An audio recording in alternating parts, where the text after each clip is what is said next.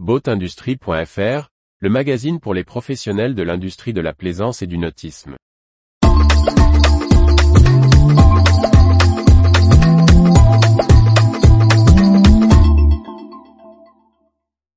On va devoir s'adapter pour faire des voiles à basse émission. Rédacteur en chef, architecte naval, intervenant formateur à l'INB et en université.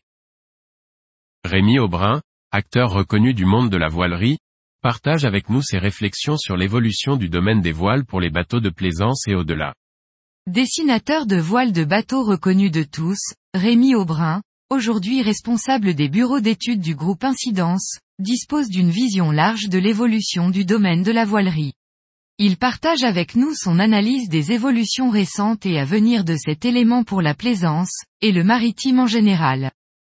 Quelles sont les évolutions majeures que vous avez constatées ces dernières années dans le domaine de la voilerie?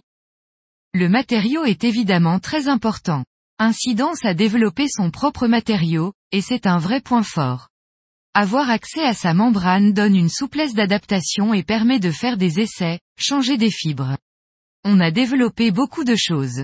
Aujourd'hui, un point qui se met dans tout ça, c'est l'écologie. On va devoir s'adapter pour faire des voiles avec de basses émissions. La voile reste le consommable du bateau.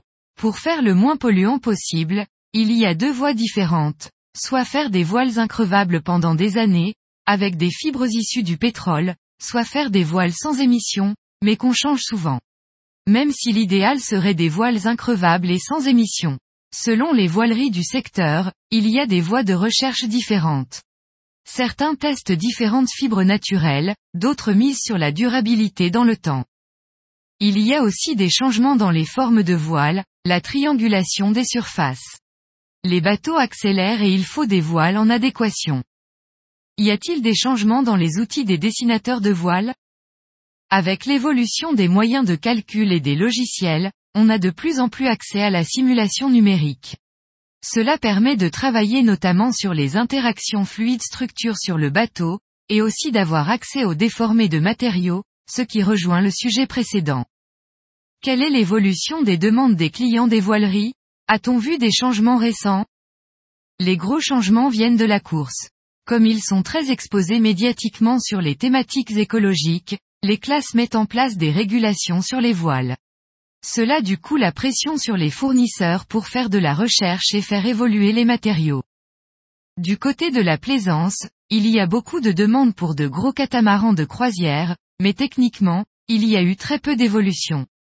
Pour le coût et la robustesse, on reste sur des voiles en dacron tissés assez classiques. De même pour les formes, les évolutions liées à la vitesse restent liées à la course au large aujourd'hui.